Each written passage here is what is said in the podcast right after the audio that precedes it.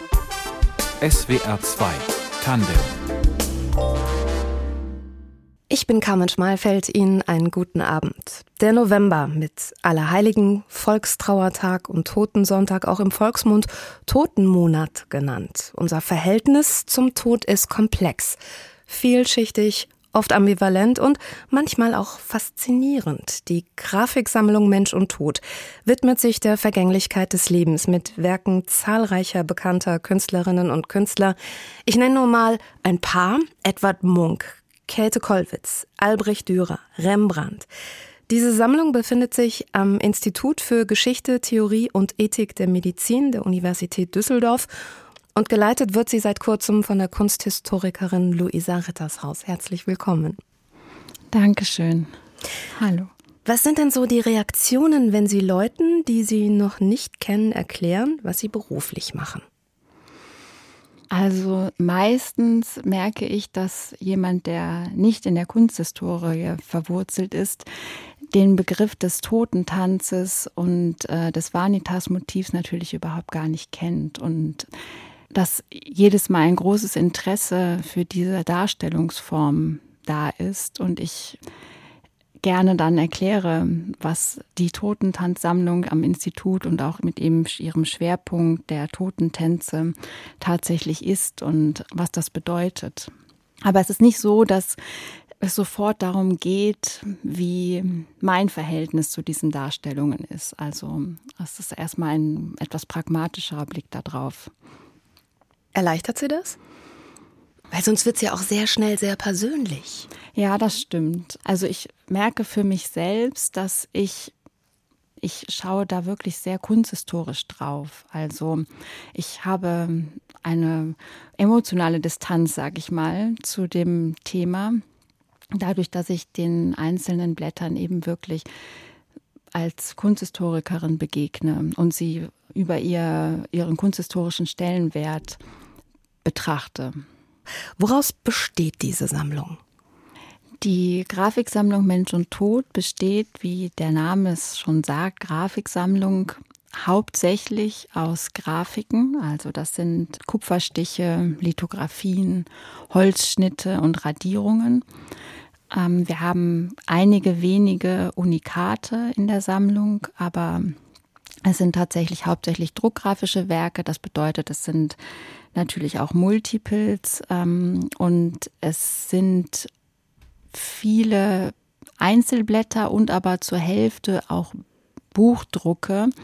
Das führt darauf zurück, dass früher, also wir sprechen jetzt vom 15., 16., 17. Jahrhundert, diese ähm, Druckgrafiken in Buchform viel zur Verbreitung der Thematik des Totentanzes benutzt wurden. Also um die Grafiksammlung Mensch und Tod zur Historie vielleicht kurz wurde in den 70er Jahren am Institut für Medizingeschichte, da hieß das damals tatsächlich noch, gegründet.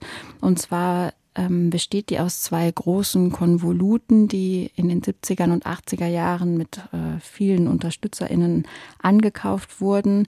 Das sind alles Blätter, die sich dem Thema Tod, Sterben, Vanitas, so Memento Mori, das bedeutet Gedenke des Todes, widmen und gehen äh, in erster Linie zurück auf die Darstellungen des sogenannten Totentanzes. Das ist ein Sujet, was äh, sich im Mittelalter gebildet hat. Es gibt da unterschiedliche ähm, Vermutungen für Zusammenhänge. Oft wird ein kausaler Zusammenhang mit den großen Pestwellen im 15. Jahrhundert vermutet. Das ist aber nicht wirklich zu belegen.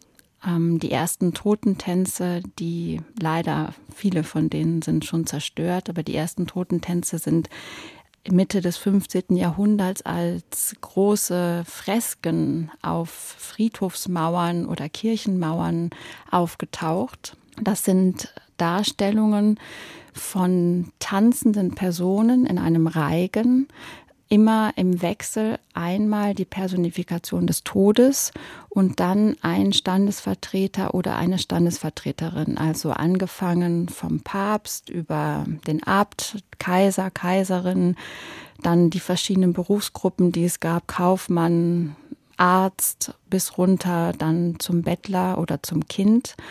Und der Gedanke dahinter war, dass man der Gesellschaft aufzeigen wollte, dass einmal vor dem Tod alle gleich sind und das andere war, dass man mahnen wollte, dass der Tod jederzeit kommen kann, also eben auch im Kindesalter, im Jugendalter bis hin eben zum Greisenalter. Wenn Sie sagen, Totentanz, dann klingt das für mich in meinen Ohren jetzt auch erstmal gar nicht bedrohlich. Also sind, sind diese Darstellungen, auch was die Stimmung angeht, unterschiedlich? Ja, also die Form des Tanzes ursprünglich hatte tatsächlich etwas Bedrohliches für diese Menschen in dieser Zeit des Mittelalters, weil der Tanz mit dem Teufel gleichgesetzt wurde. Also als Papst oder als Edelmann hat man nicht ausgelassen getanzt. Man kann jetzt an auch solche Momente der Tanzwut denken, die man, also diese äh, Erkrankungen, die man dann äh, natürlich auch zu dem Zeitpunkt einer teuflischen Macht zugeschrieben hat, äh, weswegen der Tanz an sich erstmal negativ konnotiert war. Und diese Darstellungen in der Zeit von dem tanzenden Tod, das eine Person an die Hand nimmt, um sie ins Jenseits zu geleiten, hatten immer was Burleskes. Also der Edelmann oder der äh, Kaufmann oder der Papst waren jetzt im Angesicht des Todes auch noch genötigt zu tanzen. Und dieses Medium des Totentanzes ist bimedial, also es hat auch immer noch eine Schriftform dazu gegeben. Das war meistens dann eben ein Zwiegespräch zwischen dem Tod und der jeweils betroffenen Person. Und aus diesen Gesprächen geht eben auch oft hervor, dass der Tod fordert die Person auf zu tanzen und diese Person empfindet das in dem Augenblick als degradierend. Aber Sie haben recht, also diese frühen Totentänze haben durch diese etwas burleske Form in erster Linie erstmal nichts Bedrohliches. Gibt es in dieser Ausstellung vielleicht auch Stücke, die sowas wie ein Versprechen auf Erlösung, auf Frieden, auf ewiges Leben beinhalten, die einfach von, von ihrer Anmutung her friedlich sind? Ja, das gibt es tatsächlich. Insbesondere, wenn es um die Darstellungen von alten Personen geht, die vom Tod heimgesucht werden. Also diese Darstellungen des Todes als der Erlöser oder als Freund Hein, wie man dann gesagt hat. Das sind oft Darstellungen, wo der Tod eben im Alter kommt und den Menschen erlöst und das dann auch ein friedliches Aufeinandertreffen ist. Also es gibt in den frühen Darstellungen oft den Moment, dass sich die Person, die vom Tod geholt wird, gegen den Tod wehrt, also nicht mitgehen möchte. Äh, es gibt viele Darstellungen auch von Kindern, die vom Tod geholt werden, wo dann die Mütter versuchen, den Tod zur Seite zu drücken, ähm, sich gegen den Tod zu stemmen. Aber die Darstellungen der, des Alters mit dem Tod sind oft äh, friedliche Darstellungen. Haben Sie in dieser Ausstellung auch ein Lieblingsstück? Da habe ich tatsächlich schon vorher drüber nachgedacht. Das ist sehr schwierig zu beantworten. Ich habe sehr, sehr viele Lieblingsstücke und ich habe gemerkt, dass mir gerade diese Stücke, in denen der Tod friedlich daherkommt, im Alter als äh, ein Erlöser. Oft sind das Darstellungen, wo der Tod einen Greis oder eine Greisin so in den Arm nimmt oder eben in so einen Garten davonführt. Die haben was Versöhnliches. Das, ähm, diese Stimmung, die mag ich sehr gerne. Genauso wie Darstellungen, dann um zurück auf den tanzenden Tod zu kommen. Wir haben eine ganz tolle Holzschnitt. Reihe in der Sammlung von Arminius Hasemann. Das ist aus den 20er Jahren. Da äh, ist gerade der Erste Weltkrieg vorbei, die spanische Grippe ist vorbei und äh, in diesen Darstellungen, die heißen Eros Thanatos, ähm, sieht man den Tod, wie er in so einer typischen die goldenen 20er Jahre Gesellschaft auftritt. Das ist, ähm, da ist so Bohem, da sind die Leute tanzen, der Tod spielt im Hintergrund die Geige. Der Tod ist eigentlich vergessen in der Gesellschaft, aber er ist trotzdem noch präsent, indem er als der Kellner auftritt, der die Sektflöten reicht oder eben im Hintergrund die Musik aufspielt. Sie haben Kunstgeschichte studiert. Hatten Sie da eine Vorstellung, wohin Sie später mal beruflich wollen? Äh, tatsächlich erstmal nicht. Also ich habe aus ähm, ganz, man würde vielleicht heute sagen, naiv, aus äh, reinem Interesse angefangen, Kunstgeschichte zu studieren, weil ich es immer so wahnsinnig beeindruckend fand, wenn man auf Reisen war und man hat Kirchen besucht oder Museen. Und ich habe gemerkt, andere können dazu ganz viel sagen, also als Jugendliche jetzt. Und ich fand das wahnsinnig beeindruckend und ich wollte dieses Wissen eben auch haben. Und das war der Grund, warum ich mich damals für dieses Studium entschieden habe. Im Studium selbst habe ich dann gemerkt, dass die zeitgenössische Kunst, zumindest damals war das noch so bei uns am Lehrstuhl in Düsseldorf, komplett ausgeblendet wurde. Und äh, in Düsseldorf gibt es ja auch die Kunstakademie, also ein Ort, wo ganz viel zeitgenössische Kunst entsteht und passiert. Und ich habe es damals nie verstanden, warum es zwischen dem Institut für Kunstgeschichte an der Uni und der Kunstakademie in Düsseldorf überhaupt gar keinen Austausch gab. Und dann habe ich versucht, diesen Austausch eben selbst zu bekommen und bin immer wieder in diese Akademie gegangen. Also damals ganz simpel über Partys, die stattgefunden haben und habe mehr und mehr Künstler und Künstlerinnen kennengelernt und in der Zeit einfach auch gemerkt, wie groß eigentlich ein Berufsfeld für eine Kunsthistorikerin, einen Kunsthistoriker sein kann, wenn man auch die zeitgenössische Kunst mit einbindet.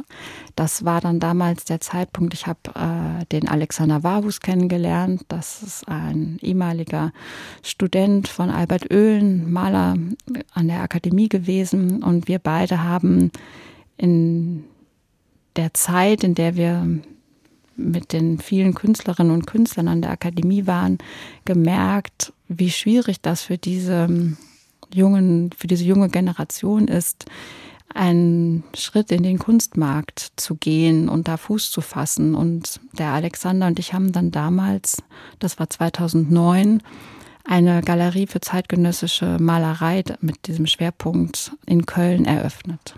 Neben der zeitgenössischen Kunst gibt es noch andere Epochen, andere Kunstformen, die Sie besonders gereizt haben?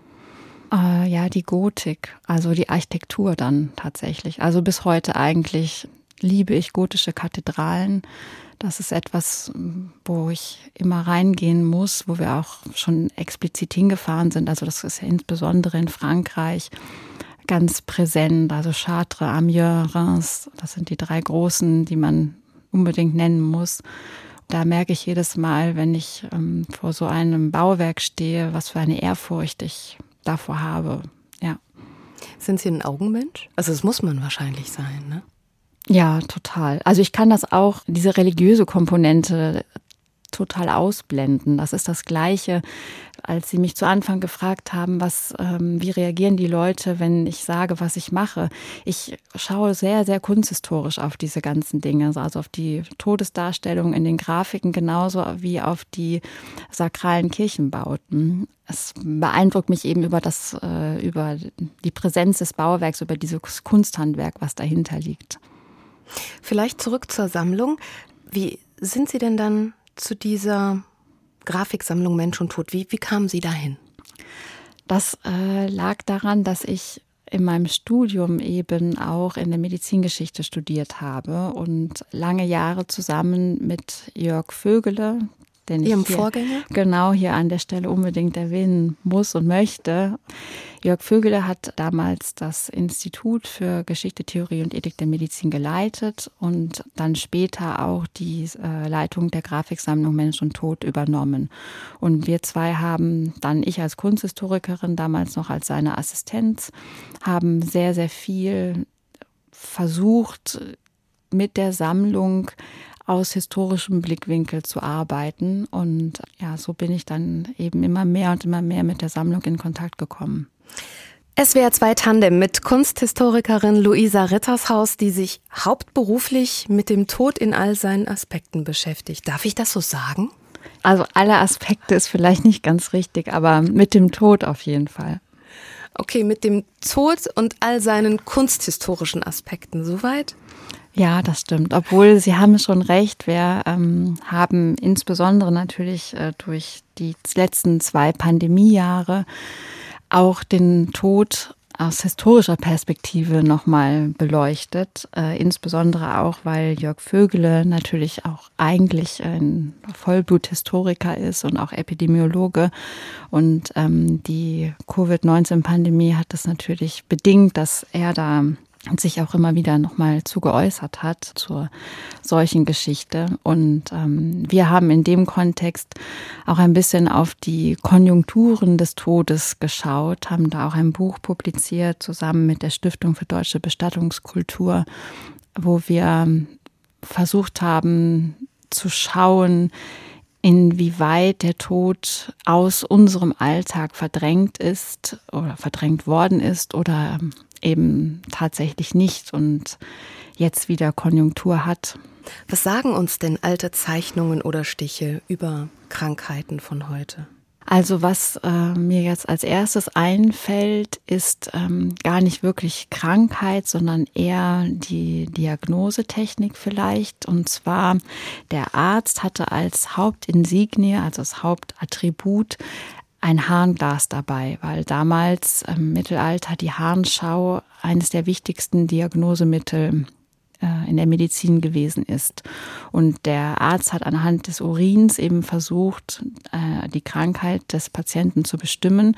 Und wenn der Tod in den Darstellungen den Arzt holt, dann passiert es oft, dass er dem Arzt das Harnglas aus der Hand geschlagen hat und das Harnglas zerbrochen auf dem Boden liegt, was in dem Augenblick dann natürlich auch eine ja, Entwaffnung in Anführungsstrichen des Arztes darstellte.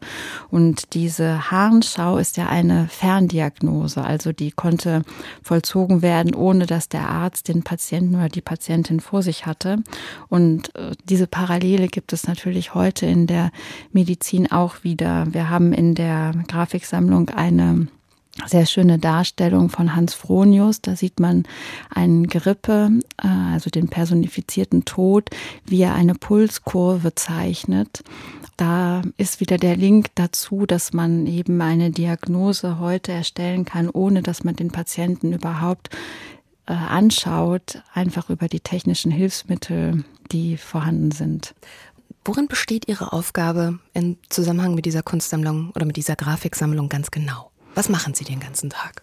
Die Hauptarbeit inhaltlicher Art mit der Sammlung besteht natürlich darin, die Sammlung auf der einen Seite sichtbar zu machen. Wir leihen an Museen, in Ausstellungen aus und aber auf der anderen Seite eben auch die Sammlung zu versuchen, in zeitgenössischere Kontexte zu bringen. Also indem wir mit bestimmten Themenschwerpunkten auf die Sammlung schauen und Ausstellungen konzipieren oder Bücher, insbesondere Bücher publizieren dann dazu.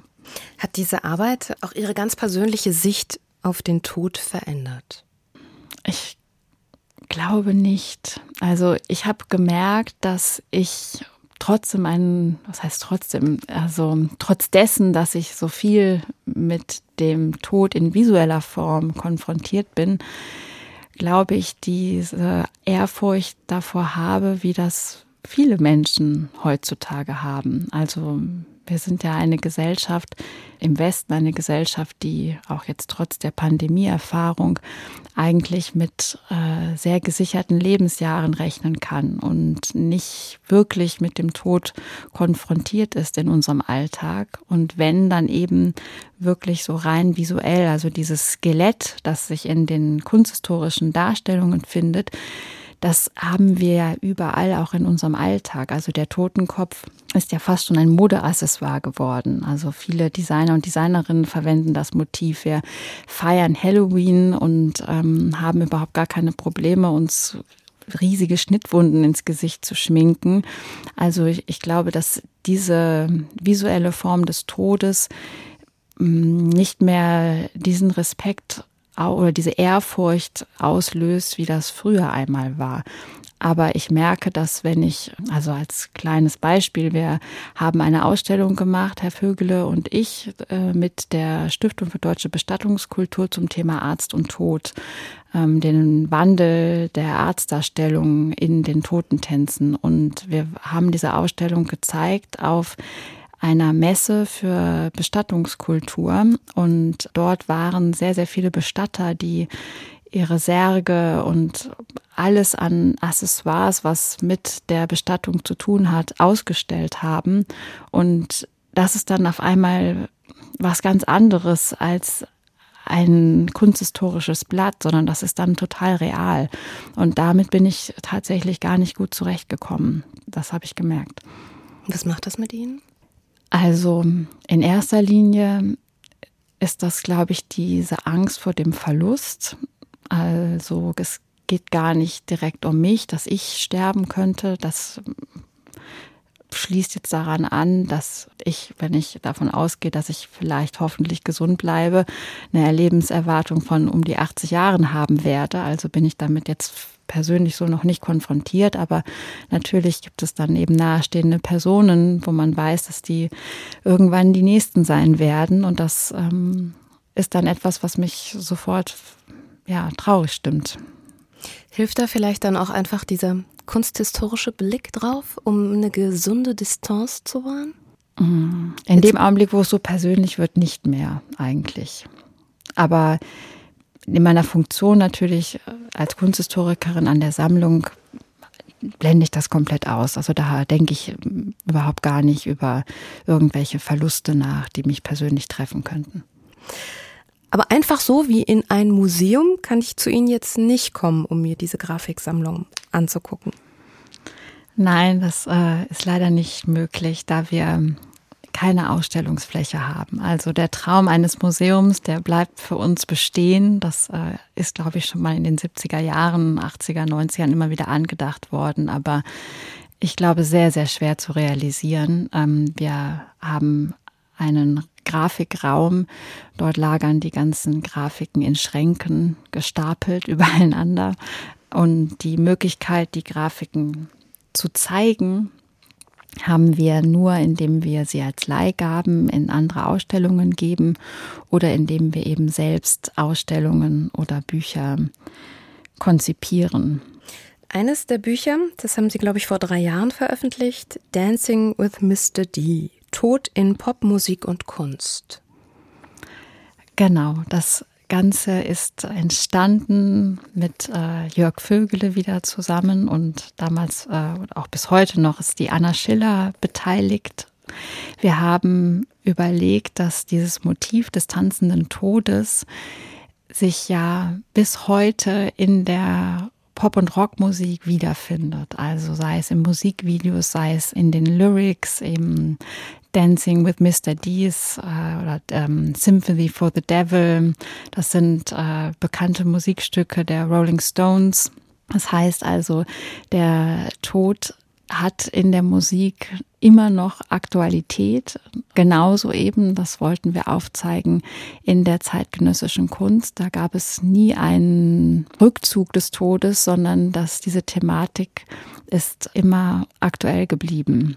Und wir haben damals zusammen mit dem Wienand Verlag dieses Buch publiziert, in dem wir etwas populärwissenschaftlich beleuchten, wie in der Musik das Thema Tod in unterschiedlichen Facetten, also einmal der Tod, der eigene Tod natürlich, der Tod von anderen. Was sicherlich allen einfällt, sind äh, diese früh verstorbenen jungen MusikerInnen. Ich finde es ich find's erstaunlich, dass der Tod beispielsweise in, in der Musik die ganze Zeit präsent geblieben ist, während er ja so gesellschaftlich betrachtet, jetzt im Vergleich zu früheren Epochen, eher wenig gut gelitten ist und da nicht wirklich im Diskurs stattfindet. Das ist schon erstaunlich, weil normalerweise entwickelt sich Kunst ja so sehr parallel zu gesellschaftlichen Strömungen. Ja, ähm, wir sagen auch immer in Bezug auf unsere Sammlung, dass die Totentänze ein Seismograph der Gesellschaft sind. Also, dass man gesellschaftliche Entwicklungen immer in diesen Bildern ablesen kann. Also sei es sowas wie technischer Fortschritt oder so. Und ähm, wir haben eben beobachtet, dass auch in der zeitgenössischen Kunst der Tod nach wie vor seinen Platz findet. Also auch bei den, man würde ja jetzt vielleicht denken an ältere Künstlerinnen und Künstler, die sich ähm, im späteren Lebensabschnitt damit beschäftigen. Nein, sondern auch bei den jungen Künstlerinnen und Künstlern findet der Tod sein Abbild. Ich habe gerade eine Publikation betreut mit einem jungen zeitgenössischen Künstler, Moritz Riesenbeck.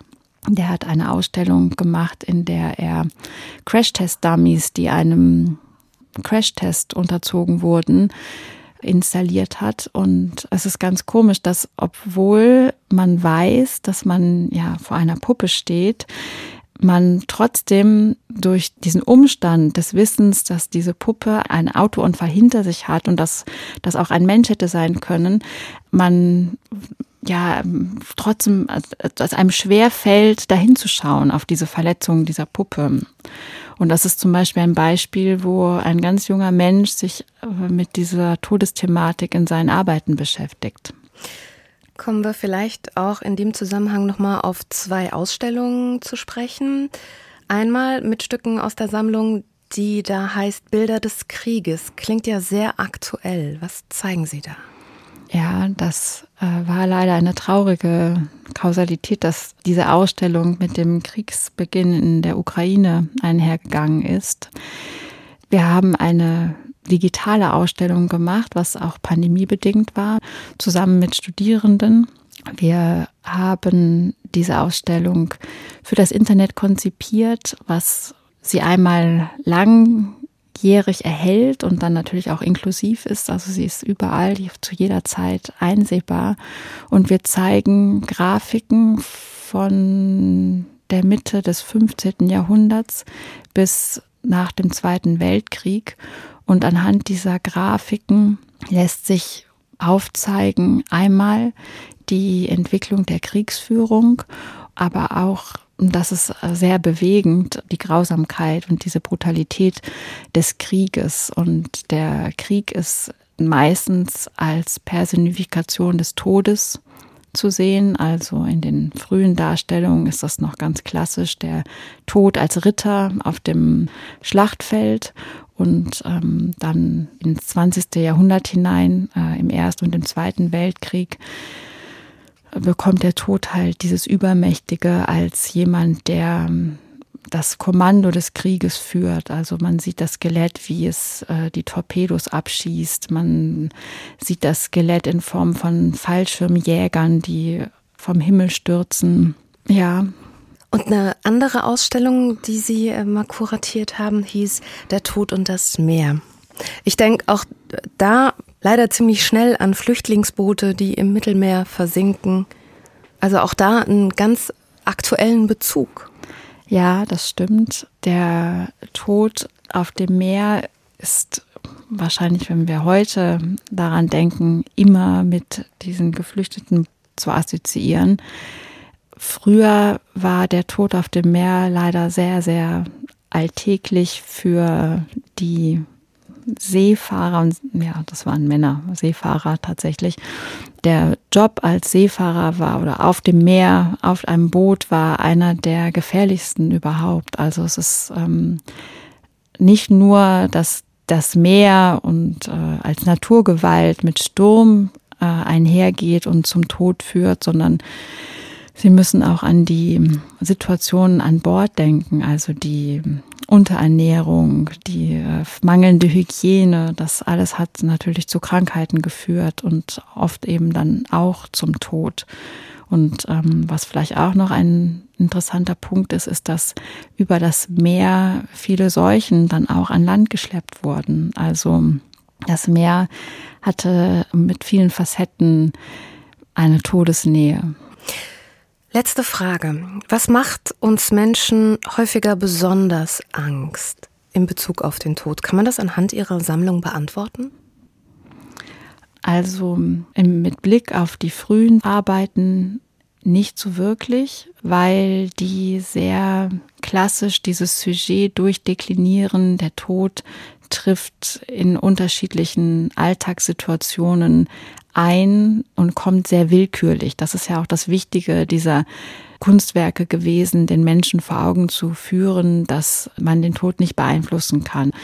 Und in Bezug auf die moderneren Darstellungen ist, glaube ich, die Angst vor dem Tod am ehesten mit dem Verlust zu benennen. Also ich glaube, dass das etwas ist, was deutlich wird, dass man Angst davor hat, jemanden zu verlieren und es ist gar nicht so sehr die Angst vor dem eigenen Tod. Und das wünsche ich uns allen, bleibt uns möglichst lange erspart. Herzlichen Dank. Das war SWR 2 Tandem mit Kunsthistorikerin Luisa Rittershaus, die die Sammlung Mensch und Tod am Institut für Geschichte, Theorie und Ethik der Medizin der Universität Düsseldorf kuratiert. Redaktion der Sendung Fabian Elsässer, Musikauswahl Tristan Reiling. Ich bin Carmen Schmalfeld. Ihnen noch einen schönen Abend.